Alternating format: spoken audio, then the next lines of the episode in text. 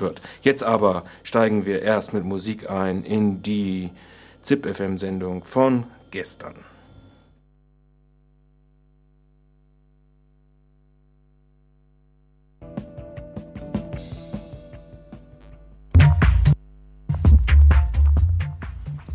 Herzlich willkommen zur heutigen Ausgabe von ZIP-FN. Klonen Nein Danke, ein Beitrag aus Nürnberg über die Gefahren des Klons und die Interessen der Genmedizin. Anschließend hören wir die Motive, eine Fahrradkarawane zum EU-Gipfel im Juni in Thessal Thessaloniki zu machen. AIDS ist in Afrika ein großes Problem. Dazu ein Interview mit Tobias Luppe von der Medikamentenkampagne von Ärzte ohne Grenzen. Und zum Schluss noch eine Einschätzung zu den Protesten gegen den Schwarzschildsenat in Hamburg.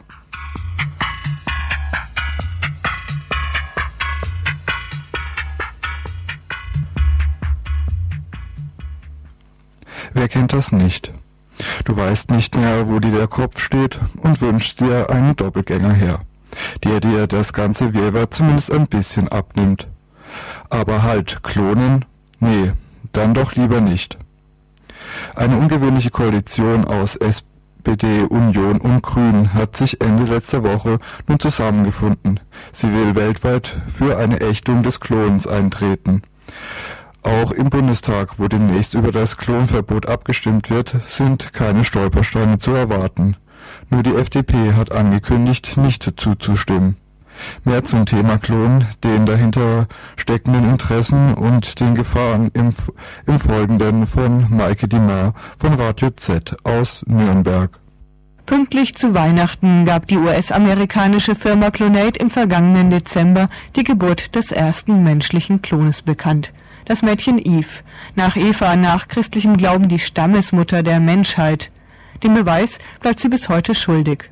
Quasi zeitgleich erhielt der Neurobiologe Oliver Brüstle die für die BRD erstmalige Erlaubnis, embryonale Stammzellen einzuführen. Der Zusammenhang? Wir befinden uns schon inmitten diverser Fallstricke und Begriffsverwirrungen, denn Oliver Brüstle würde am liebsten selbst klonen, nur zu therapeutischen Zwecken und zum Wohle der Menschheit natürlich, nicht zur Menschenzüchtung, wie er sich gleich beeilte zu versichern. Doch für die von Brüskle heiß begehrten embryonalen Stammzellen müssen Embryonen erst gezüchtet werden oder die Stammzellen werden aus abgegangenen oder abgetriebenen Embryonen gewonnen. Verboten werden soll nun beides, das sogenannte reproduktive Klonen, also mit dem Ziel, einen menschlichen Klon zu erzeugen, und das sogenannte therapeutische Klonen, das Fortschritte für die Medizin bedeute, so gehen ForscherInnen. Eine Unterscheidung, die es so aber gar nicht gibt, meint Sabine Rievenherm vom Genetischen Informationsdienst. Ganz einfach, weil es sich im Grunde genommen irgendwie vom reproduktiven Klon nur durch den Schritt der Unterbrechung ähm, unterscheidet. Es ist vom Vorgang her, vom Versuch her ganz genau dasselbe. Und die Möglichkeit, dass das ausgenutzt wird für weitergehende Klonversuche, ähm, ist einfach gegeben dadurch, dass man diese Technik vorantreibt. Also wir sagen kein therapeutischer Klon, weil es einfach die Vorstufe ist zum reproduktiven Klon und die technischen Möglichkeiten dazu bietet. Ob nun die rot-schwarz-grüne Initiative weltweit auf offene Ohren stößt, wie sie will, ist mehr als fraglich. Hatten die dort Beteiligten selbst doch jahrelang mit sich gerungen, hatten alle möglichen Ethikgremien von Bundestag und Bundesregierung sich die Köpfe heiß diskutiert. Verabschiedet hat man sich nun vom gemeinsam mit Frankreich bei der UNO eingebrachten Zwei-Stufen-Modell. Kopieren von Menschen nein, klonieren zu therapeutischen Zwecken ja. Jedenfalls erstmal, der zweite Schritt sollte dann später kommen. Statt diesem Modell soll nun gleich beides abgelehnt werden. Doch ob nun Forscher wie Brüstler befürchten müssen, in Zukunft keine embryonalen Stammzellen mehr importieren zu können, die Grenzen in der öffentlichen Debatte verschieben sich, je mehr Erfolge die GenmedizinerInnen vermelden und die scheuen sich nicht davor, weitreichende Heilungsversprechen für Patientinnen durch sogenanntes therapeutisches Klonen zu verbreiten. Was sich natürlich verändert, ist, dass einige gentechnische Anwendungsmöglichkeiten inzwischen ähm, immer praxisnaher werden. Und natürlich dann auch je praxisnaher sie werden, irgendwie entsprechende Forderungen der Wissenschaftler gestellt werden, dass dann auch die Gesetze entsprechend angepasst werden sollten. Aber ich denke, da ist bisher relativ viel auch an Widerstand gekommen, durchaus auch von politischer Seite und wir hoffen einfach, dass das auch weiterhin so passieren wird. Also dass nicht sobald man sagt, es könnte irgendwann mal einen Zweck haben, dass dieser Zweck dann gleich alle Mittel heiligt. Eine Hoffnung, der die rot-schwarz-grüne Entscheidung erst einmal recht zu geben scheint. Doch langjährige Befürchtungen der KritikerInnen von Reproduktionsmedizin und Politik sind damit längst nicht vom Tisch. Schließlich stecken handfeste Interessen hinter den Experimenten mit menschlichen Substanzen. Der Wissens- und Wirtschaftsstandort steht auf dem Spiel. Auch sich seriöser gebende WissenschaftlerInnen, die Kolleginnen wie Clonate oder Antinori gerne als größenwahnsinnige und selbstherrliche Klonforscher bezeichnen, experimentieren weiter. Einsatzfelder des sogenannten therapeutischen Klonens und der Stammzellforschung sind zum Beispiel Hirn- und Krebsforschung oder auch die Medikamentenentwicklung. Es geht nicht nur ihnen ums wissenschaftliche Renommee sich in einem Forschungsbereich zu etablieren, wo sie darauf hoffen, setzen, dass sie vielleicht irgendwann mal in einen Bereich besetzen, wo sie sehr reich, sehr berühmt werden, dass Forschungsergebnisse erzielt werden, die sie dann, die zum Beispiel patentiert werden, dann kann die die Rechte an den Patenten zum Beispiel erwerben. Zum Teil gibt es ja auch wirklich Wissenschaftler, die sich ihre eigenen kleinen Startups gründen und da Forschung betreiben, zum Teil öffentlich gefördert mit öffentlichen Mitteln. Diese Firmen gehen dann Kooperation mit größeren Firmen ein, die dann letztendlich das Ganze umsetzen können, um vielleicht irgendwann mal einen Pharmastoff oder ein irgendein therapeutisches Mittel entwickeln zu können. Es gibt auch immer wieder Marktanalysen in dem Bereich, die dann sagen, wenn dann das passieren könnte und sich diese Technik durchsetze, dann wäre das irgendwie ein Marktvolumen von so und so viel Milliarden US-Dollar. Ein gewaltiges Geschäft. Der Körper wird dabei zur Ware und zum Rohstofflieferanten. Rievenherrn vom Genetischen Informationsdienst sieht schon jetzt einen gesellschaftlichen Wandel. Was den Umgang angeht mit, ähm, mit, mit menschlichem Körpermaterial oder überhaupt mit Leben, also was wir immer auch als Leben, Gewebe, Blut, ähm, ähm mit DNA, wo man sie denn festlegen kann auf einzelne Gene etc. Das heißt, es gibt insgesamt schon längst einen Wandel, wie mit Körper, mit Leben und auch mit Embryonen oder mit, mit Menschen insgesamt umgegangen wird innerhalb dieser Biomedizin. Und das ist etwas, was ich schon sehr ähm, äh, was ich ethisch auch ganz oft fragwürdig finde. Es bedeutet einfach, dass man Menschenversuche macht. Bei der Debatte ums Klonen gerät man schnell aufs Glatteis und schlittert in ungewollte Gefilde. Denn nicht nur Feministinnen und linke KritikerInnen der Reproduktionsmedizin argumentieren dagegen, sondern auch stockreaktionäre LebensschützerInnen. Gerade die debattieren dann ausführlich über den Embryo selbst. Ausgeblendet wird, wie so oft, die Rolle, die Frauen dabei zugewiesen wird. Und die ist bedeutend. Man braucht zum Klonen, egal für welche Zwecke, also für Vorpflanzungszwecke oder für ähm, das sogenannte therapeutische Klon, braucht man Eizellen. Die braucht man immer. Und Eizellen kommen von Frauen. An die kommt man nicht anders heran, als dass man sie aus dem Körper einer Frau herausholt. Das heißt, grundsätzlich bietet diese Technik ähm, das Potenzial, ein, ein ungeheures Missbrauchspotenzial, was den Körper der Frau angeht diese Debatte um die Zulieferfunktion der Frau ähm, ist sowieso viel zu kurz gekommen in der ganzen Diskussion darum. Also man hat sich viel über den Embryo an und für sich gestritten, ob der Menschenwürde, Personenstatus etc. hat, aber man hat viel zu wenig darüber geredet. Also ich hoffe, dass dieses Thema ähm, immer wieder auch reingebracht wird in die Diskussion.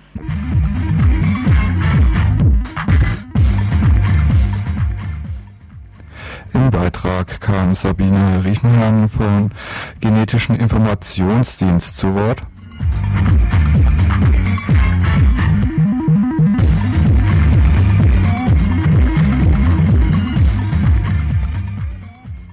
Am 20. und 21. Juni wird in Thessaloniki, Griechenland, ein EU-Gipfel stattfinden. Ende April treffen sich Menschen, die dorthin auf ihrem Fahrrad fahren werden, um auf dem Weg und vor Ort gegen die EU-Politik zu protestieren. Im Folgenden hört ihr ein paar Kritikpunkte an der EU-Politik, ein Interview mit einem, der mitfährt und noch das Was, das Wann, Wo und Wie der Karawane für Menschen, die mitwollen. Wie in Kopenhagen werden auch die Delegierten in Griechenland über die Osterweiterung der EU-Außengrenzen verhandeln und die Beitrittsfähigkeit der jeweiligen Länder wird überprüft. Die Beitrittsländer müssen bestimmten politischen Standards entsprechen, wie zum Beispiel die Abschottung der Außengrenzen, um Flüchtlinge daran zu hindern, in die EU einzureisen. Allem voran gehen wirtschaftliche Interessen auf Kosten von sozialen Strukturen. Wahrscheinlich werden weitere Antiterrorgesetze erarbeitet und damit einhergeht unter anderem der Versuch, politischen Aktivismus zu kriminalisieren. Europol hat schon beängstigende neue Machtfülle erhalten und es wird nicht weniger werden. Im Gegenteil, denn die Plastiksicherheit steht ganz oben. Sicherheit für ein kapitalistisches Werte- und Machtsystem. Dieses System schafft eine Basis für menschenfeindliche Tendenzen, Tendenzen wie Rassismus, Nationalismus, Sexismus, Homophobie und Faschismus. Gegen diese Tendenzen, die teilweise fest verankert sind in autoritären Ideologien und Institutionen, sprechen wir uns aus. Sie sind Ursprung, und, sie sind Ursprung unseres Protests, denn wir stellen uns das Leben anders vor und wollen keine Privilegien für wenige und wir wollen keine Festung Europa. Und so schreibt die Karawane, die sich dorthin aufmachen will. Und im Folgenden hört ihr ein Interview, das sich mit einem geführt hat, der dort mitfahren will. Er kommt aus Kroatien und hört selbst, was er dazu meint. Am 20. und 21. Juni wird in Thessaloniki, Griechenland, ein EU-Gipfel stattfinden. Du wirst dort mit einer Fahrradkarawane hinfahren, um dort und auf dem Weg nach Thessaloniki gegen die EU-Politik zu demonstrieren. Was für Kritik hast du denn an der EU-Politik, dass du so weit mit dem Fahrrad fahren wirst? Well, basically, like uh, almost every EU-Gipfel, no? it's uh, auf so ziemlich jedem EU-Gipfel der letzten zwei Jahre wurde die Kriminalisierung der sozialen Bewegungen vorangetrieben. Die EU dehnt sich immer weiter aus. Gleichzeitig kontrolliert bzw. behindert sie Migrationsbewegungen und macht Menschen, die ohne Papiere innerhalb der EU leben möchten, zu Rechtlos.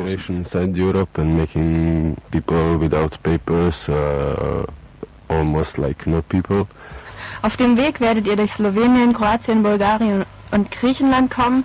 Was meinst du, was das Interesse der Leute dort am Thema EU-Politik ist? Well, uh, almost every country in the region is uh, after 10 years of fighting, conflicts and uh, intervention of, uh, of na, so ziemlich jedes Land dieser Region ist nach zehn Jahren Kriegen, Konflikten und den Interessen anderer Länder fast vollständig von der EU und den NATO-Strukturen wirtschaftlich und militärisch abhängig.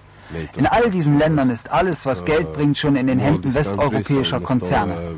Und selbst die Politik wird von den EU-Ländern bestimmt, obwohl alle Länder, außer Slowenien, keine Aussicht haben, in den nächsten 15 Jahren in die EU aufgenommen zu werden. made by uh, order from European Union already now, even if uh, most of the country is not uh, going to enter to European Union in next 15 years for sure, except Slovenia. Und ähm, wie sieht so eine Fahrradkarawane denn praktisch aus oder wie kann man sich das vorstellen? Well, I think uh,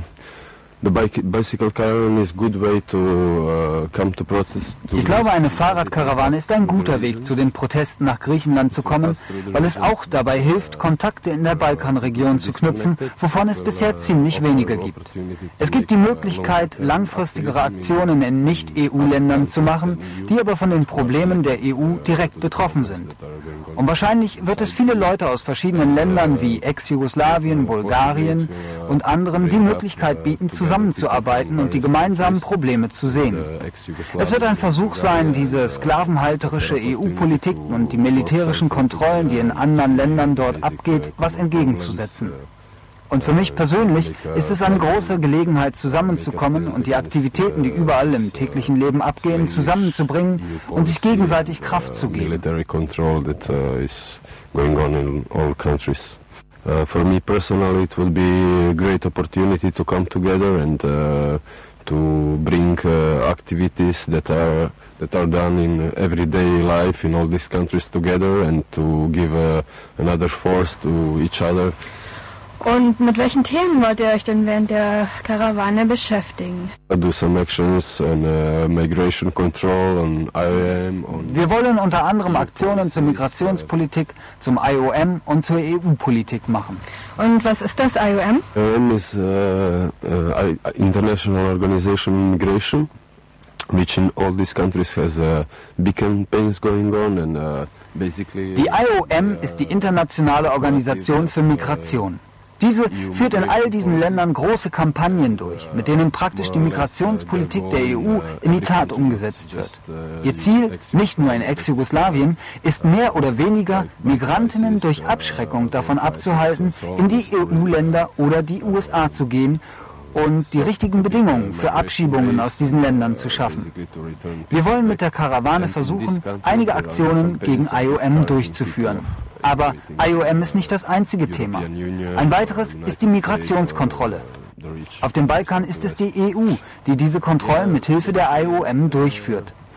Sie wollen damit eine Art Filterzone einrichten, neben Ex-Jugoslawien zum Beispiel auch in der Ukraine, um die Migrantinnen aus den Krisenregionen wie Afghanistan, Kurdistan oder Tschetschenien zu filtern und gar nicht bis an die Schengen-Grenzen kommen zu lassen. It's European Union who impose some kind of control by operatively by IRM to uh, make uh, some kind of filter zones which now uh, is uh, more or less based in uh, countries of ex-Yugoslavia or Ukraine.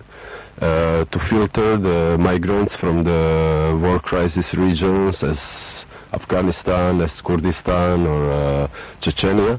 So, uh, so of course on Schengen borders there is no blame and there is no problems or there is no many asylum seekers in Western Europe and so on.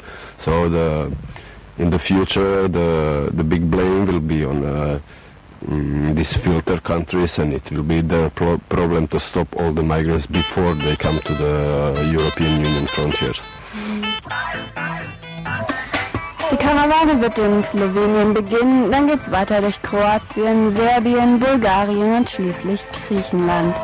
Diese Gegend hat Geschichte, Geschichte, die uns ein Beispiel gibt für die machtpolitischen und militärischen Interessen der EU und der NATO.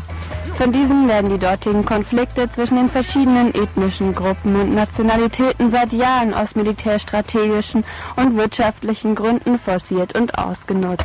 Die Karawane wird am 28. April in Ljubljana in Slowenien beginnen und für mehr Infos ähm, könnt ihr wie so oft im Internet nachgucken unter www.go-openup.de.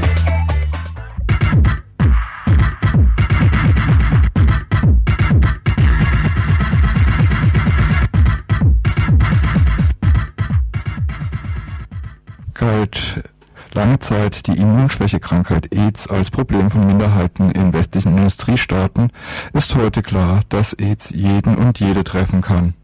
Besonders hoch sind die HIV-Infektionen in Ländern Afrikas. Matthias Lehr vom Bermudafunk in Mannheim sprach mit Tobias Luppe von der Medikamentenkampagne der Ärzte ohne Grenzen zum Thema AIDS in Afrika. Jedes Jahr sterben rund 14 Millionen Menschen weltweit an Infektionskrankheiten. So weit verbreitet ist dabei die Immunschwächekrankheit AIDS, auch HIV genannt. 36 Millionen HIV-Infizierte haben dabei keinen Zugang zu lebensnotwendigen Arzneimitteln. Nun haben sie dahingehend die Medikamentenkampagne ins Leben gerufen. Worum handelt es sich hierbei? In Bezug auf AIDS heißt Medikamentenkampagne von Ärzte ohne Grenzen, dass wir uns dafür einsetzen, dass die 97 Prozent aller HIV-Patienten weltweit, die keinen Zugang zu Medikamenten haben, diesen bekommen. Das heißt faktisch Preise senken, Pharmaindustrie unter Druck setzen und Regierungen unter Druck setzen. Nun sind bei Ihrer Arbeit bereits erste Erfolge zu verzeichnen? Ärzte ohne Grenzen hat äh, zehn Projekte in zehn verschiedenen Ländern, wo wir etwas mehr als zweieinhalbtausend AIDS-Patienten behandeln mit sehr, sehr guten Ergebnissen. Und wir beweisen damit, dass es auch in den Entwicklungsländern möglich ist, AIDS-Patienten zu behandeln. Das war immer eine These, dass das in solchen Ländern nicht möglich ist. Mit unseren zehn Projekten beweisen wir das. Es gibt von den Vereinten Nationen die Schätzung, dass mit 10 Milliarden US-Dollar jährlich HIV-AIDS weltweit massivst eingedämmt werden könnte. Nun, wer übernimmt die Kosten von 10 Milliarden US-Dollar? Es gibt den globalen Gesundheitsfonds unter Schirmherrschaft von Kofi Annan, dem Generalsekretär der Vereinten Nationen. Dieser Fonds braucht 10 Milliarden US-Dollar pro Jahr, um HIV-AIDS wirksam bekämpfen zu können. Die deutsche Bundesregierung von der 350 Millionen US-Dollar pro Jahr gefordert sind, hat bis jetzt entgegen aller Zusagen gerade einmal 9,9 Millionen Dollar in diesen Fonds einbezahlt. Zum Vergleich, Nigeria, ein Land, was sicherlich nicht in der gleichen wirtschaftlichen Liga spielt wie Deutschland, hat in den gleichen Fonds im gleichen Zeitraum 9 Millionen Dollar eingezahlt. Der deutsche Beitrag zum globalen Fonds ist damit nicht nur wenig, er ist wirklich beschämend. Gerade vor zwei Wochen hat sich das Aktionsbündnis gegen AIDS in Deutschland gegründet. Das Aktionsbündnis gegen AIDS besteht aus mittlerweile 40 Organisationen aus der humanitären Hilfe und aus der Entwicklungszusammenarbeit. Das sind Organisationen wie Ärzte ohne Grenzen, wie die Kindernothilfe, bis hin zu den großen kirchlichen Hilfswerken Miserio, Brot für die Welt. Und wir alle zusammen setzen in Deutschland die Pharmaindustrie und die Bundesregierung unter den notwendigen Druck, endlich Therapie für Entwicklungsländer gegen AIDS möglich zu machen. Ärzte ohne Grenzen macht die Medikamentenkampagne seit drei Jahren. Wir haben es in drei Jahren geschafft, den Preis für eine AIDS-Therapie von 10.000 Dollar pro Patient pro Jahr auf 300 Dollar zu senken. 300 Dollar, das geht nur durch generische Medikamente, also durch Nachahmerprodukte. Der nächste Schritt muss jetzt sein, den Entwicklungsländern diese Produkte zugänglich zu machen. Allerdings wehrt sich hier die Pharmaindustrie noch massiv dagegen. Man möchte lieber an einen kleinen Kreis in der Nordhalbkugel teure Medikamente verkaufen, anstatt an einen großen Kreis billige Medikamente verkaufen. Und das ist unmenschlich und das versuchen wir im Moment noch zu bekämpfen. Könnten Sie uns schildern, was man genau unter TRIPS zu verstehen hat und welche Rolle dies bei der Medikamentenversorgung spielt? Das TRIPS-Abkommen ist einer der Grundverträge der Welthandelsorganisation. Jedes Mitglied, was in die Welthandelsorganisation eintritt, unterschreibt automatisch das TRIPS-Abkommen.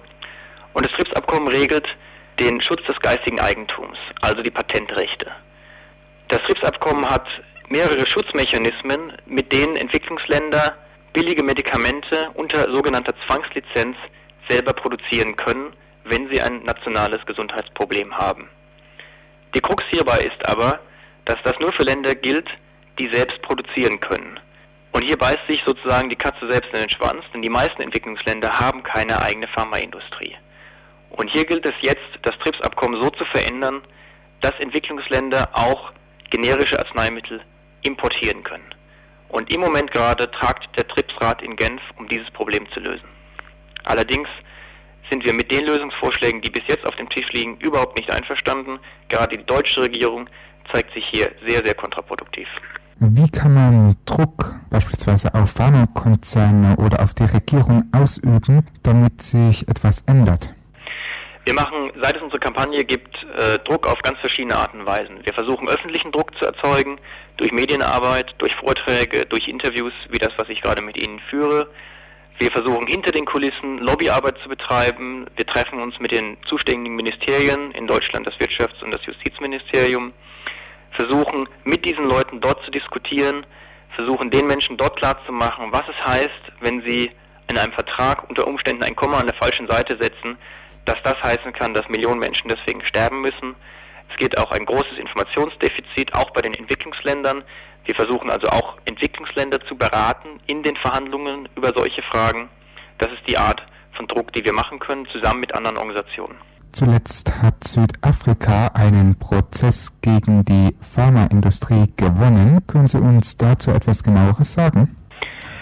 Der Südafrika-Prozess war das letzte Mal, dass die Pharmaindustrie offen Druck auf Entwicklungsländer ausgeübt hat. Im Südafrika-Prozess wollte die südafrikanische Regierung Rechte, die ihnen laut TRIPS-Vertrag zustehen, zum Schutz ihrer eigenen Gesundheit, also der Gesundheit ihrer Bevölkerung, wahrnehmen. Daraufhin haben 39 internationale Pharmafirmen mit großer Unterstützung auch von einigen Regierungen, namentlich vor allem der Regierung der USA, gegen die südafrikanische Regierung geklagt, um eben das zu verhindern. Es gab enormen öffentlichen Druck, auch durch Ärzte ohne Grenzen und andere Organisationen. Und zwar so lange, bis diese 39 Firmen diesen Prozess bedingungslos zurückgezogen haben. Seitdem streiten die Pharmafirmen nicht mehr vor Gericht und nicht mehr in der Öffentlichkeit.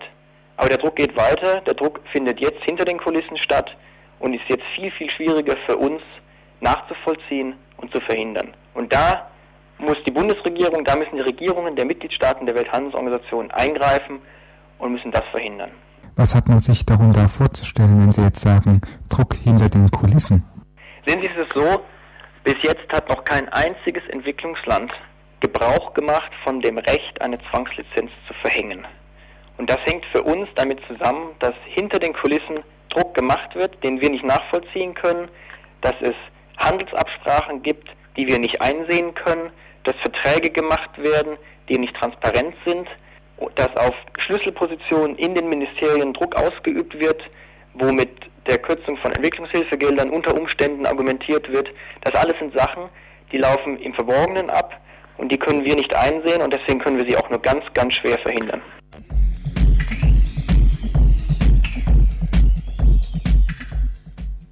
Im Interview hörtet ihr Tobias Luppe von Ärzte ohne Grenzen zu dem Thema AIDS in Afrika.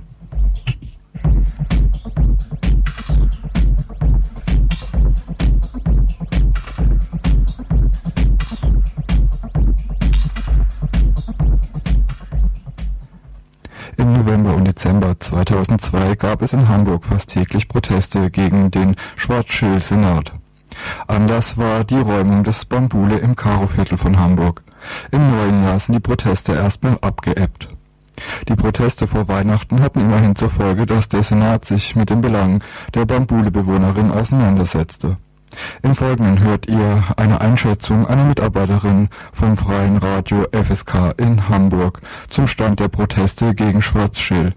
Das Interview wurde am Samstag, den 18. Januar aufgezeichnet. Es kam dann auch zu ersten Gesprächen mit dem Staatsrat in der Innenbehörde, der äh, auch tatsächlich verhandlungsbefugt war, Herrn Wellinghausen. Das ist aber dummerweise so ein richtiger schleimiger Sozialdemokrat, der sich da in der Schwarz-Schild-Verwaltung noch gehalten hat. Und der macht immer ziemlich große Worte, aber was darauf folgt, das ist eigentlich gar nichts. Also er schafft es ganz prima rüberzubringen, ach, wir hören euch doch zu und wir mögen euch doch auch und wir wollen ja eine Verhandlungslösung. Und dann kommt aber einfach nichts. Der ist dann in Urlaub gefahren und seitdem ist eigentlich Funkstille. Das heißt, man erfährt auch als äh, Bambu Bambule-Bewohnerinnen, auch die Bambule-Bewohnerinnen äh, erfahren nur aus der Presse, was denn jetzt Schwarz-Schill sich momentan so alles wieder ausdenkt. Und das mhm. ist momentan eher äh, ein Scheitern der Verhandlungen, ist momentan, ist, ist momentan wohl angesagt. Und Jetzt langsam Mitte Januar rührt sich dann endlich doch mal wieder was hier in Hamburg. Ja. Ähm, nachdem fast ein Monat jetzt Funkstille war, wurden am vergangenen Montag die ein Seminarraum an der Hamburger Universität besetzt. Ein ziemlich hübscher sogar. Mhm. Ist der noch besetzt, oder? Hm? Nee, der ist dann mhm. gestern offensichtlich verlassen worden. Mhm. Ähm, leider war da auch nicht viel los. Also man hat es leider nicht geschafft, diesen Seminarraum tatsächlich zu einem neuen Kristallisationspunkt für den Widerstand äh, zu etablieren. Wichtig ist vielleicht noch zu sagen, am Montag wurde allerdings auch äh, mit fünf mit fünf LKWs äh, der, die Vorwerkstraße wieder besetzt. Das heißt genau der Platz, wo die Bambule Anfang November vertrieben worden war. Ähm, allerdings äh, ist auch da leider nicht äh, der durchschlagende Erfolg bisher sichtbar geworden. Das heißt, da sind jetzt nicht äh, massenweise Leute, die jetzt versuchen, dort wieder die, den Wagenplatz dort wieder aufleben zu lassen. Die Polizei toleriert es momentan noch, weil es so wenig äh, beängstigend auf sie wirkt. Das heißt, da ist momentan eine Mahnwache angemeldet. Mhm. Und die fünf LKWs stehen meines Wissens auch noch dort. Es ist aber nicht besonders viel los und äh, es steht auch nicht zur Aussicht, dass da demnächst Bauwagen wieder hinrollen werden und dann der alte schöne Zustand wiederhergestellt wird, sondern äh, die Kleingartenzäune, die da inzwischen aufgestellt wurden, die stehen noch. Wo die Hoffnung drauf liegt, ist vielleicht, ähm, dass sich nach dem nächsten St. Pauli-Spiel, das wird kommenden Freitag wohl sein, mhm. äh, dass sich danach vielleicht mal wieder ähm, Demonstrationen auch rühren und wieder ein bisschen Power hinter die Forderungen der Bambule kommt äh, auf die Fortsetzung der Verhandlungen. Also sprich der ähm, im, November, Dezember doch sehr ähm, unerwartet große äh, Widerstand, der ist momentan ähm, eingeschlafen, kann man sagen. ja, lässt sich nicht anders sagen. Also wurde auch offensichtlich verpasst. Also ich meine, es war ja lange kein Widerstand mehr, der jetzt nur sich ähm, um die Wiederherstellung der Bambule äh, bemüht hat, sondern es war tatsächlich ein Widerstand, der sich auch äh, gegen den Schwarz-Schill-Senat gerichtet hat. Es ist jetzt immer Schill muss weg als Parole und ähm, Schwarz-Schill muss weg und es ging eben darum, die Regierung zu stürzen und diese Law-and-Order-Politik auch ähm, nicht mehr weiter zu dulden. Das war ein hoffnungsvoller Ansatz. Momentan ist aber leider davon wenig übrig geblieben nach der Winterpause. Bleibt zu hoffen, dass der Protest gegen Schwarzschild nach dem Spiel von FC St. Pauli am Freitag in Hamburg wieder in, die Gänge kommt. Die im Interview erwähnte Besetzung eines Seminarraums äh, der Hamburger Uni fand vom 13. bis 17. Januar statt. Und die Mahnwache am ehemaligen Bambuleplatz in der Vorholzstraße wird immer noch geduldet.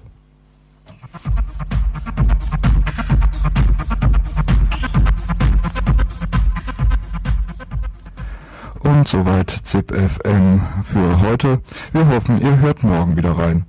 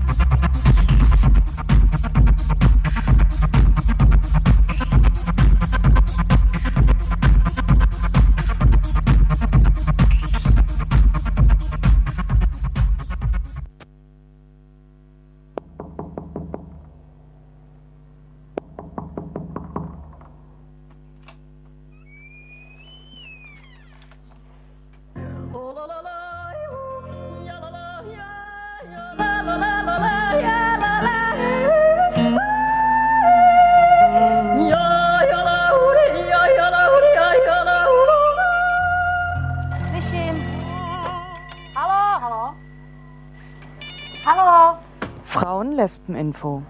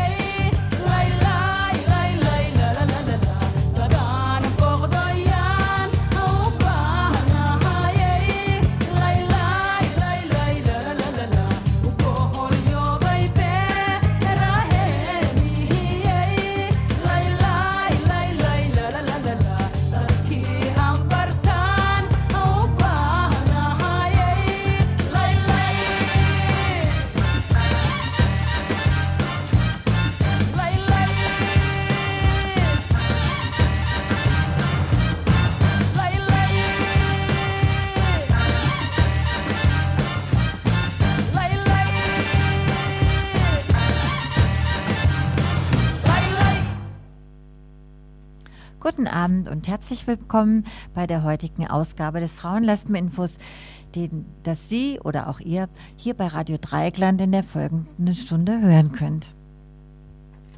Unser Thema heute ist Gewalt gegen Frauen als Mittel der Kriegsführung. Und jetzt erstmal noch ein bisschen Musik.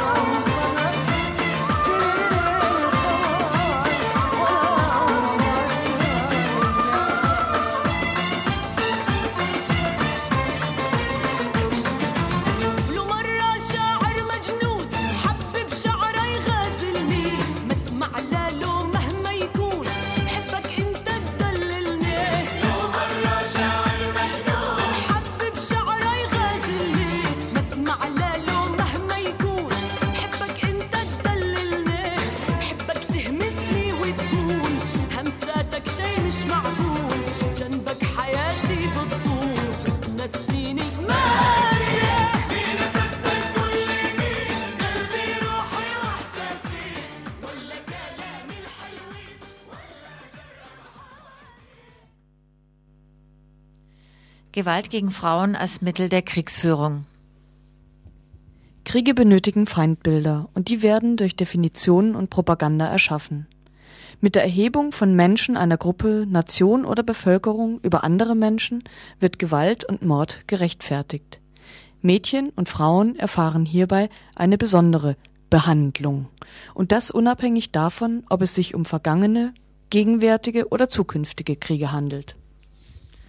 Simone Fischer von der Quotenstunde bei Radio Z in Nürnberg sprach mit Claudia Siegritz vom Erlanger Notruf für vergewaltigte Mädchen und Frauen. Das Interview wurde bereits am 31. Oktober 02 aufgenommen. Wir danken für den Gästenbeitrag. Inwiefern ist Gewalt gegen Frauen und Mädchen ein Mittel der Kriegsführung? Vergewaltigung ist und war schon immer Bestandteil von Kriegen. Schon vor 25 Jahren wies Susan Braunmiller in ihrem Buch Gegen unseren Willen darauf hin, dass Vergewaltigung im Krieg schon immer ein Kriegsmittel war. Als 1992 die Massenvergewaltigungen in Jugoslawien bekannt wurden, reagierte die Gesellschaft und die Medien überrascht, als ob diese Grausamkeiten eine isolierte Erscheinung auf dem Balkan seien sein. Aber Massenvergewaltigungen wurden schon immer systematisch eingesetzt. So zum Beispiel in der Bibel. Da geht das Buch der Richter in Kapitel 21 ganz klar wird dort von einer Massenvergewaltigung berichtet. Schon immer haben sich Männer an den schwächsten Mitgliedern der Gesellschaft ausgetobt. Ruth Seifert bezeichnet die Vergewaltigung im Krieg als ein ritualisiertes, auf detaillierteste Art und Weise geregeltes Spiel, das nach genauen Spielregeln abläuft. Und eine dieser Spielregeln war und ist es, dass Gewalt gegen Frauen immer dem Sieger für die Nachkriegszeit und die Eroberung zugestanden wurde. Ein anderer Aspekt davon ist, dass Vergewaltigung im Krieg zu Propagandazwecken benutzt wird ist ähm, als aktuelles Beispiel jetzt der Irakkrieg auch zu nennen. In, in den Erlanger Nachrichten wurde von einem Reporter berichtet mit Details über geköpfte irakische Oppositionelle und vergewaltigte Frauen und Mütter heizte er, also Präsident Bush, die Abscheu an. Das ist ein Beispiel dafür, dass es unter anderem auch Vergewaltigung im Krieg zu Propagandazwecken benutzt wird, um die Bevölkerung auf einen bevorstehenden Krieg vorzubereiten. Die andere These, die zum Beispiel auch von Ruth Seifert verfolgt wird, geht darum, dass in kriegerischen Auseinandersetzungen die Misshandlung von Frauen immer ein Teilstück der männlichen Kommunikation darstellt. Vergewaltigung im Krieg bezweckt nicht nur die Demütigung der vergewaltigten Frauen, sondern soll gleichzeitig ein symbolischer Ausdruck der Demütigung des männlichen Gegners sein. Es ergeht von Mann zu Mann die Botschaft, dass die Männer im Umkreis der betroffenen Frauen nicht imstande sind, ihre Frauen zu beschützen. Damit werden sie in ihrer Männlichkeit getroffen und bloßgestellt. Diese Kommunikationsfunktion von Mann zu Mann zeigt sich deutlich im ehemaligen Jugoslawien, als Busse mit hochschwangeren Frauen über die feindlichen Linien zurückgeschickt wurden, meistens mit zynischen Aufschriften über die zu gebärenden Kindern. Ähnliches berichtete auch Sander und Jor in ihrem Filmbeitrag Befreier und Befreite. Sie haben dort Kriegsvergewaltigungen Anfang 1945 untersucht und dort kam ganz klar heraus, dass die Opfer von Vergewaltigungen ganz häufig von ihren Ehemännern dafür verantwortlich gemacht wurden und daraufhin die Beziehung beendet wurde. Zusammenfassend gehen die Autorinnen davon aus, dass Männer durch die Misshandlung ihrer Frauen in ihrer Männlichkeit beeinträchtigt werden. Das heißt, im Mittelpunkt stehen die Auswirkungen auf die Männer und nicht das Leid der Frauen. Also so diese beiden Thesen, einmal, dass Vergewaltigungen zu den Spielregeln des Krieges gehören und die andere These, dass es einfach ein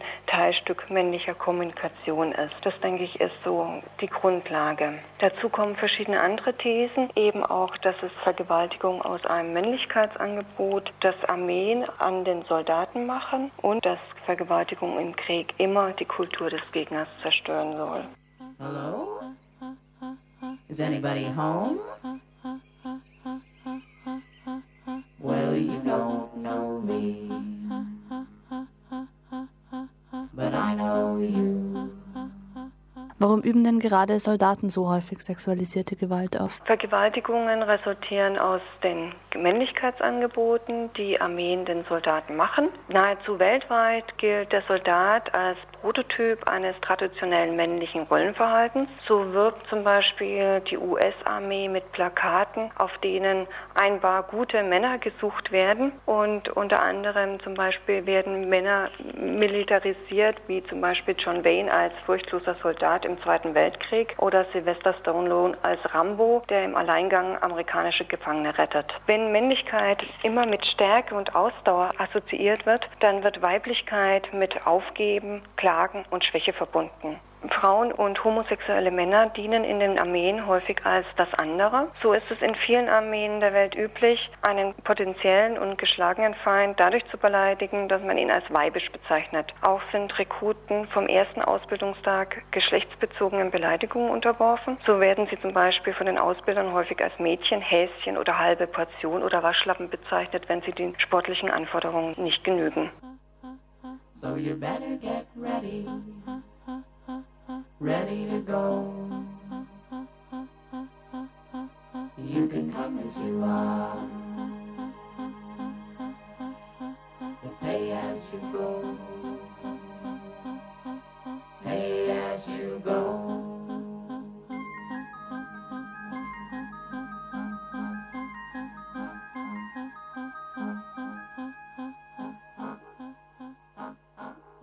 Wie sieht dieser Zusammenhang aus zwischen Nationalismus und sexualisierter Gewalt? Kriege zielen auf die Zerstörung der gegnerischen Kultur. Denn nur durch die Zerstörung dieser Kultur, das heißt über die Vernichtung von Menschen, kann eine Entscheidung in einem Krieg erzwungen werden. Die systematische Einbeziehung der Zivilbevölkerung in Kriegshandlungen wird durch folgende Zahlen auch bestätigt. Für die damalige Sowjetunion wird für den Zweiten Weltkrieg eine Zahl von 9 Millionen getöteter Soldaten und Soldatinnen gegenüber 16 Millionen Zivilisten und Zivilistinnen angegeben. Für den Vietnamkrieg 1 zu 13. Im Rahmen dieser systematischen Einbeziehung der Zivilbevölkerung gibt es Hinweise, dass der Angriff auf Frauen eine bewusste militärische Taktik ist. Zum Beispiel 1971 in Bangladesch wurden 200.000 Frauen vergewaltigt. Mulkrai Anand, ein indischer Schriftsteller äußerte daraufhin den Verdacht, dass durch die systematische und flächendeckende Vergewaltigung eine neue Rasse geschaffen und das Nationalgefühl ausgelöst werden sollte. Ein aktuelles Beispiel hierfür, da zitiere ich wieder die Erlanger Nachrichten vom 26. August 2002. Im Kampf gegen die Opposition setzt das Regime des simbabwischen Präsidenten Robert Mugabe jetzt zunehmend auf planmäßige Vergewaltigungen von Frauen und Kindern. Hunderte von Mädchen ab zwölf Jahren sind nach einem Bericht der britischen Zeitung The Sunday Telegraph in ländlichen Gebieten vergewaltigt worden und stehen dort zwangsweise in Lagern sogenannten Kriegsveteranen zur Verfügung. Mit den Vergewaltigungen werden die politischen Säuberungen der ländlichen Gebiete fortgesetzt. Eltern aus Dörfern, in denen Mugabes Regierungspartei bei den vergangenen Wahlen besonders schlecht abgeschnitten hat, würden durch die Vergewaltigung ihrer Töchter bestraft. An diesem Beispiel, und es ließe sich mit vielen Beispielen noch belegen, wird ganz klar deutlich, dass es immer um die Zerschlagung der Kultur geht.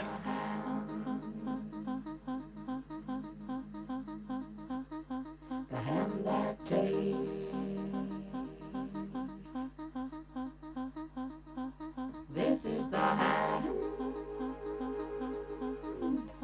the hand that takes.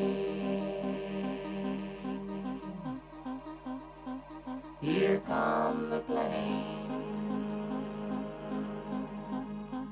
They're American planes, made in America. Immer wieder wurde in der Vergangenheit auch von Frauenorganisationen ein Eingreifen der NATO, der UNO oder der Bundeswehr zum Schutz von Frauen vor sexualisierter Gewalt gefordert. Halten Sie solche Forderungen für sinnvoll? Halte ich eigentlich nicht für sinnvoll, denn ich denke, dass sie nicht zum Erfolg führen. Die Frauen werden dadurch sicherlich nicht geschützt werden, kann ich mir nicht vorstellen. Ich denke, erst mit einer veränderten Sicht der sexuellen Gewalt, also wenn wirklich gesellschaftliche Veränderungen vorliegen würden, also wenn die Gesellschaft wirklich einen Blick dafür kriegen würde, was es sexuelle Gewalt heißt, erst dann würde sich was verändern. Ich denke nicht, dass es nur darum geht, Frauen durch Bundeswehrtruppen zu schützen.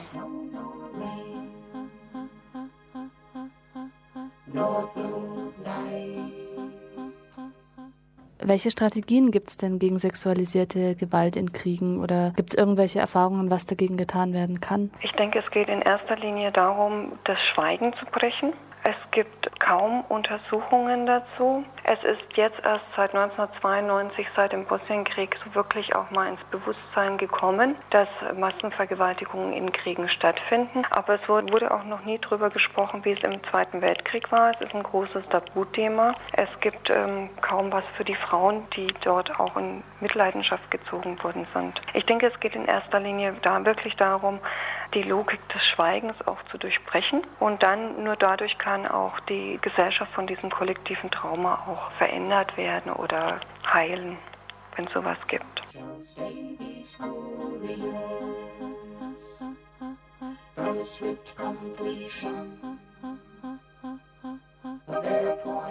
Round.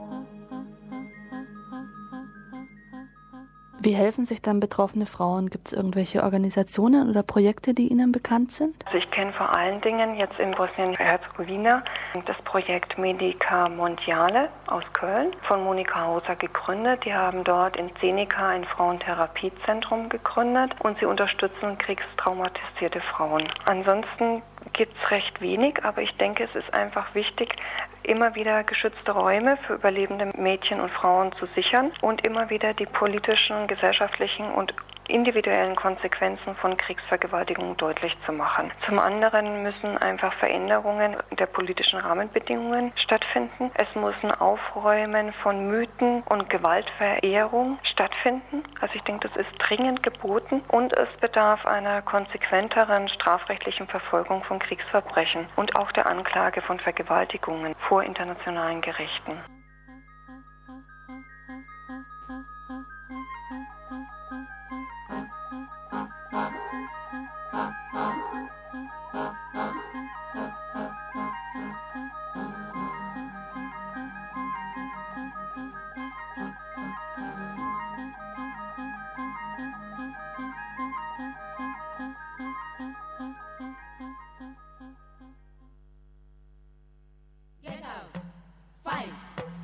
Trouble in the streets. Watch out, right, jump bikes on the way. Get out, fight, trouble in the streets. Watch out, right, jump bikes out to stay.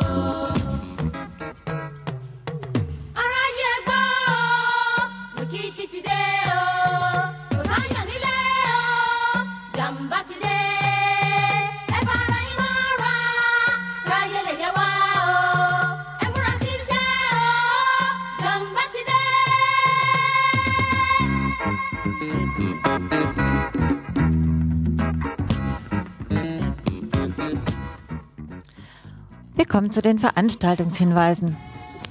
La Radiolust, Radiolust, Lust mal ins Studio zu gucken, an den Reglern zu sitzen oder gar mitzumachen. Das autonome Frauen-Lesben-Radio La Radio macht ein offenes Studio und zwar am 4.2. von 20 bis 22 Uhr. Und zwar hier im Radio Dreikland, das ist in der Adlerstraße 12.